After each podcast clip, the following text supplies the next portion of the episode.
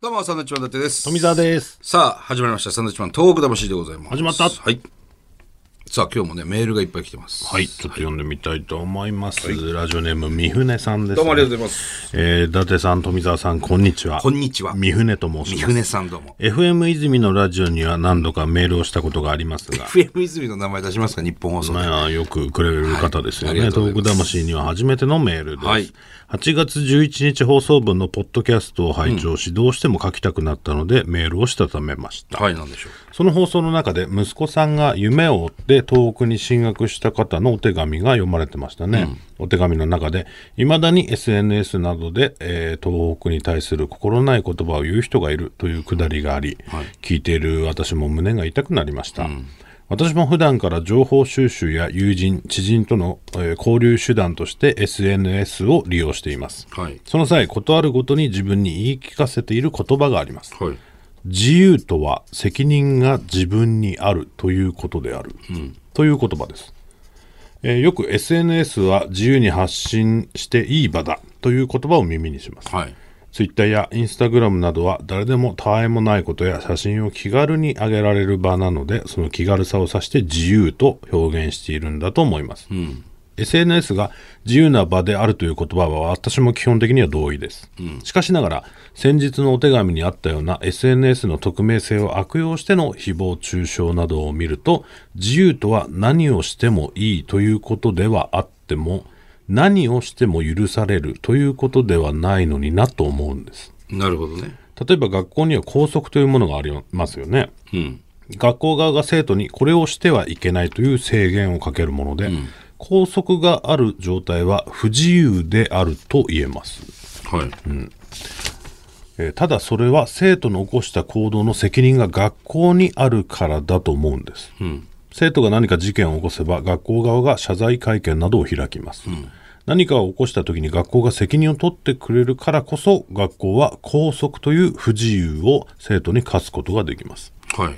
SNS は自分の言動の責任は自分で持つ場です、自分がやりたくないことはやらなくていいですし、はいはいやりたいことはやってもいいです、責任の所在が自分自身であるからこそ、自分がそこでどんな言動をするかは自分の意思次第ですはいはいはい。そういった意味では SNS は自由な場と言えます、けれどそこに責任がある限り自分の言動で何か起こった際、その結果は全て自分に返ってきます、悪いことをすれば誰かが傷つきますし最悪逮捕されることだってあります、何をしても許される場ではないのです、東北に対する心ない言葉を投げている人は自分の言葉の責任を負う覚悟があるのでしょうか、自由の意味を履き違えて無責任に暴れているようにしか思えません、長々と失礼いたしました最後になりましたが東北に進学した息子さんが夢をつかむことをラジオの向こうから応援しております、まあまあ、だから要するにその匿名だからと言ってという。何してもいいわけじゃない、責任はそれはあんたにあるよっていうことですよね、だと思いますよ要するにね、うん今だってその匿名でね誹謗中傷があっても、あの調べれば、突き止められるらしいですからね簡単にいやそりゃそうでしょう、だから僕は、多分泳がされてると思いますよ、なるほどね、うん、だって調べりゃ捕まえられるんだ、捕まえられますよこの人がこういうことを言ってるっていうのはもう、あのー警察なりなんなり、うん分かられてるはずだと思いますけどね、そうだよね、だってあの殺害予告とかそういうの捕まりまあっすかというら間ねに捕まりますからね、もう全部しもう分かんだよねそりゃそうだよそりゃそうだよ、だから適当なことを書いてても、ネット上に、そのツイッターとか、いやバレてますよそうすぐバレますから、あの、あまりやらない方がいいと思います よ。すぐバレますからね、そういうのね。だからね、日本の警察すごいんだから分かんねえと思ってやってるでしょうけど、結果それはそのうち自分に返ってくると思いますけどねね。すぐバレますからね。うん俺らはほら、書かれる方だからさ、どっちにしてそうもで。すね、だしそのね書く上でその責任だったりが自分にあることを分かった上で書いてるのでね、はいはい。じゃああなた方も自分の名前なり顔を出してその同じことを書けますかって言われた時に、書けんのかってっていうことですよそうだねそのその覚悟がないんだったらそれ書かない方がいいんじゃないと思いますけどね。ちゃんと顔出して言いましょうよ、言いたいことあるんだったらね。分かんないわけねえじゃんあなたが誰かがっていうね、とこだだと思いますそうですね。あなたあの警察が来てさ、あなたあのこういう投稿してますよね、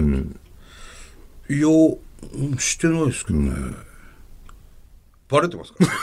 ら、そうそういうこといでやあすのよバレバレてるんでもう完全に、これは誰かの悪口書いたりとか、いろいろひどいこと書いたら多分もう分かられてるし分かられるな、もう消せないですから遅いと思いますよそして街中には防犯カメラが死ぬほどついてますからねもうあれことできないんですよできないですよそんなの、するつもりもないんでしょうけど、うん気をつけましょう、はい、えー、ラジオネームほ堀マッチョさんありがとうございますサンドウィッチマンのお二人こんにちはこんにちはえー神奈川の大学大学に通っている堀マッチョと申します堀マッチョえー、はがきが大好物とのことですが、現在旅行中なので、メールで失礼いたします。いいですよ私は今、友人と二人で東北旅行をしておりあら、えー富岡駅近くの建設途中の堤防の上でメールを打っています。富岡駅っていうのは、えー福島のね、浜通り、富岡、いわきよりも北、で、原発の近い、富岡ですね、はいはい。富岡駅近くの建設途中の堤防の上でメールを打っています。すごいね、堤堤防の上防の上でメールっていうのね。えー天気も良くとても気持ちがいいです、それと同時に、こんなに離れた場所で日夜工事を進めている方々もいらしいらっしゃるのか、と感銘を受けました。えー旅の目的は仙台の常禅寺ジャズフェスティバルに参加することです。これ今すごい日本の国内でも有名になってきましたね、この常禅寺ジャズフェスティバル、ね。結構昔からやってますよやねってるやってるやってる。朝鮮寺通りって仙台のね、えー大通りがあるんですよ、駅駅の近くのね。で今なんか漫画うん。あってそれなんだっけななんかジャズの仙台のおーあれですよ。えーっとね、俺全部全巻持ってますけどね、全然出てこないですよ。そういう内容の漫画じゃブんルー、えー、ブルータスブルータスじゃねえ。 筋肉マンタンじゃないか。えー、俺だから作者の人とも会いましたけど、なんだっけブルーブルージャイアンブルージャイアトント。ブルージャイアント。っていうね、それジャズだっけあれジャズ、あのーふあれだ、ふ ラッパ。ラッパっつってる。フルートフルートつってフルートじゃないよ。サックスサックスふーってやつですよ。仙台出身の、えー男性の物語なんですよ。で、よく仙台に帰ってる。そういうのもあってより盛り上がってんのかそう、ブルージャイアント。で、ブルーノートってあの、南青山青山のね、ブルーノートっていうところで、そのイベントがあって、そういう、どういうそのサックスの。で、それで上原ひろみちゃんと一緒に、そのブルージャイアントナイトっていう。で、ひろみちゃんね、あの、よくうちのライブにも来てくれる。一緒に開催したりしてるんですよ。で、そのブルージャイアントの作者も来られていて、へえコラボの T シャツ作ったりとかへ。えすごい今流行ってんだよね。うんで、その常禅寺ジャズフェスティバルに参加することです。えー仙台に向かいながら被災地を見ながら行こうと決め、えー先月から準備してきました。えー車窓から見える景色はとにかく緑が多く、人も少なく、羨ましい限りです。将来こんな場所で働けたらなぁと思っております。あらこの後は JR の代行バスに乗って立ち入り禁止区域の様子も見てこようと思います。あ、ちなみに私は伊達さんが、え、ほら、ちなみに伊達さんが大好きです。理由は見た目に反する愛くるしさ、えーツッコミのキレの良さ、喋り方などたくさんあります。最近のお気に入りのツッコミは、子供服店のネタのアンジャッシュカーです。 ありましたね。えーそれではお二人ともお体に気をつけてこれからも頑張ってください。応援しております。ありがバとイうござビいーますってことね。えー男性の方からメールいただきましたありがとうございます。ね。えーまあまあいいじゃないですいやか男性から好かれるっていや、一嬉しい番でいすいじゃよないですかもう大好きって言われてもね、好きでいいと思いますけど、まあもうそれは大好きですよ男性は伊達さんのことが大好きでみんすなあんまりちょっとね、言わなくてもいいですけど。でもこうやって、わざわざね、神奈川の大学生が、東北のことをいろいろこう見ながら仙台に行こうと。ありがたいですよねそういうのがねうん、嬉しいな。大学生ですよ。だからねせっかく仙台行くんだからじゃあそういうとこ見に行くかっていうそ方う結構いらっしゃったりするんでね嬉しいよ。だって震災があった時なんか小学生なわけじゃない。そうだよねね、9年、8年前になるわけですから。そんな子が、こうやって大学生になって、嬉しいな。本当に嬉しいと思うな、俺はこれは。本当に。ありがた伊い。達さん大好きですいや、もう、それもそうですけど、うん。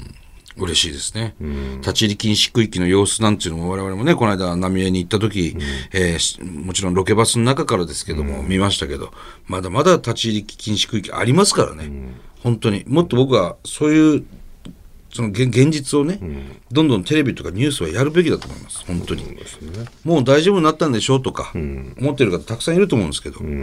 何にも変わってないところはまだたくさんありますから、うん、本当に思いますね。うんえーさあ、番組ではですね、東日本大震災に対するあなたのメッセージを受け続けます。はい。はがきの方は郵便番号100-8439日本放送サンドイッチマンのトーク魂まで。メールの方はサンドアットマーク 1242.com です。サンドは SAND でございます。はい。それではまた来週です。バイビーさよなら。